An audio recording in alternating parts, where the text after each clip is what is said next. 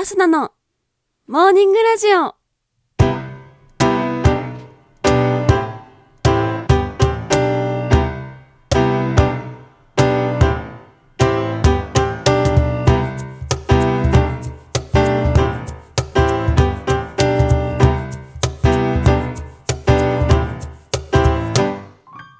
皆さんおはようございます。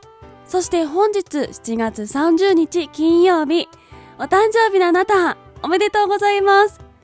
この番組はバイオリン弾きのアスナがあなたの今日一日が少しでも楽しくスタートできるようお手伝いをする番組になっております。今日のお天気や一日をワクワク過ごせるお役立ち情報などお話をしてまいります。のでどうぞ最後までお付き合いお願いいたします。それでは今日も早速お天気のコーナーから参りましょう。本日7月30日のお天気です。北日本から東日本は雲が広がりやすくところにより雨が降るでしょう。雷を伴い激しく降るところもある見込みです。落雷や突風短時間強雨に注意してください。西日本から南西諸島は晴れるところが多いでしょう。最高気温は全国的に30度を超えるところが多く場所によっては35度を超える予想です。熱中症に警戒注意してください。東京都最高気温31度の予想となっております。それでは次のコーナーに参りましょう。毎日が記念日のコーナー。本日7月30日の記念日はこちら。国際フレンドシップデー。梅干しの日。プロレス記念日。お母さんが夢に乾杯する日となっております。国際フレンドシップデー。こちらは国連総会で7月30日に記念日制定された国際デーの一つとなっております。国際友情デーとも呼ばれており世界平和実現のためには国や文化を超えた友情が必要であると提唱されております。また例年7月30日を中心に国文化性別民族仕事年代などを超えた友情づくりに関する企画やイベントがネット上などで展開されております。続きまして梅干しの日。梅干しは健康にいいとされており昔からの言い伝えで梅干しを食べると難が去ると言われていることから難が去るの語呂合わせ難が7がさが3でるが0の語呂合わせから来ております。ちなみに古来より梅干しは食卓に並び親しまれており梅干しの種の中には仁義の仁思いやりや慈しみの心があると考えられていた風習が残っております。また梅干しが好きだった菅原道真が福岡太宰府天満宮の天神様として祀られていることから神は天神様につながる。梅干しの中には神様がいると考えられていき梅干しはとてもありがたい食べ物で大事に食べるべきものといった概念が広まっていったとされております。続きましてプロレス記念日。こちらは1953年7月30日。プロレスラーの力道山が中心となり日本プロレス協会が結成されたことにちなみ制定されております。また同じく1953年にはプロレスのテレビ放送がスタートしたことも相まって一気に国民的スポーツの代表格へとなっていきました。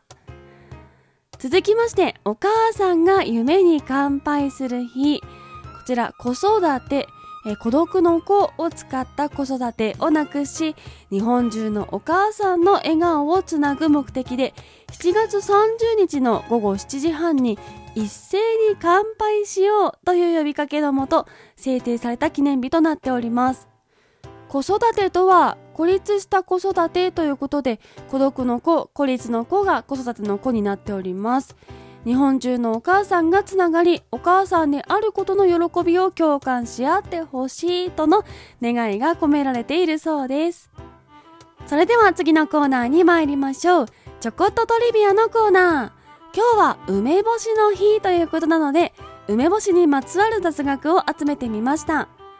まず一つ目日本で一番古い梅干しは織田信長の時代のものというお話。お店で売られているパックの梅干しは賞味期限が書かれているものが多いと思います。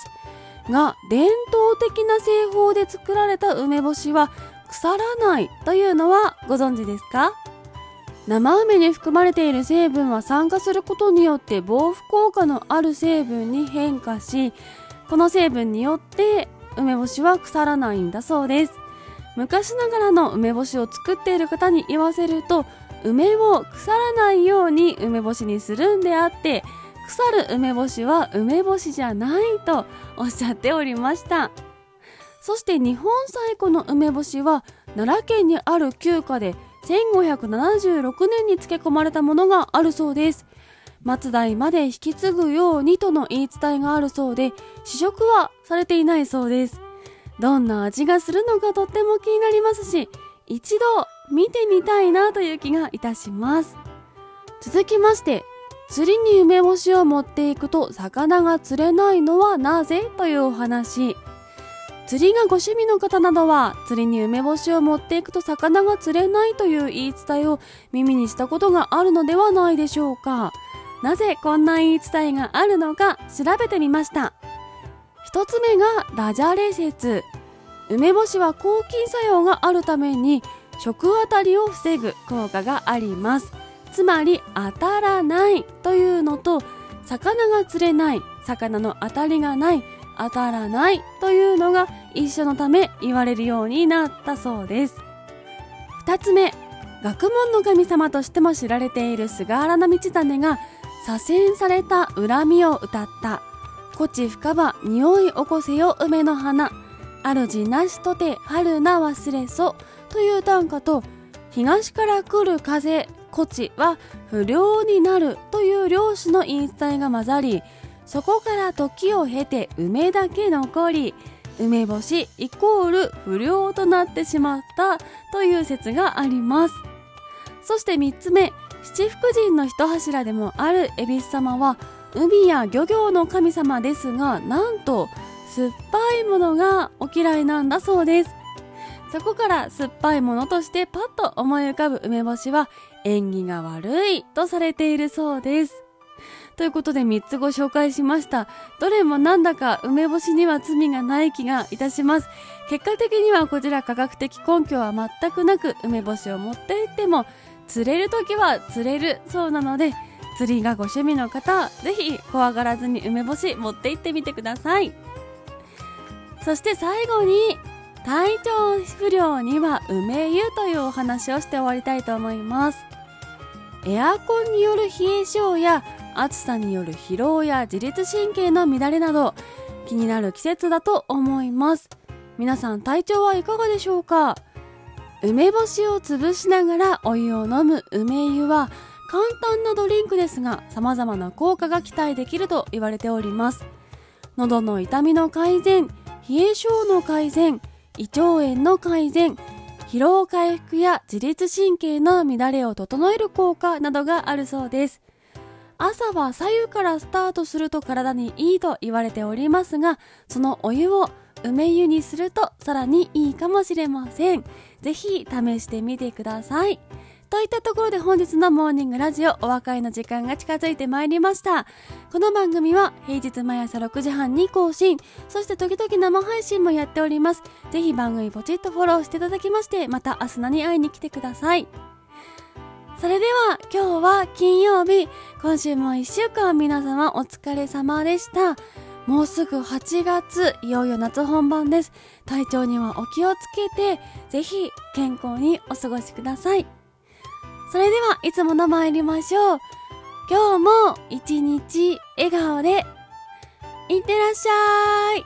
気をつけてね。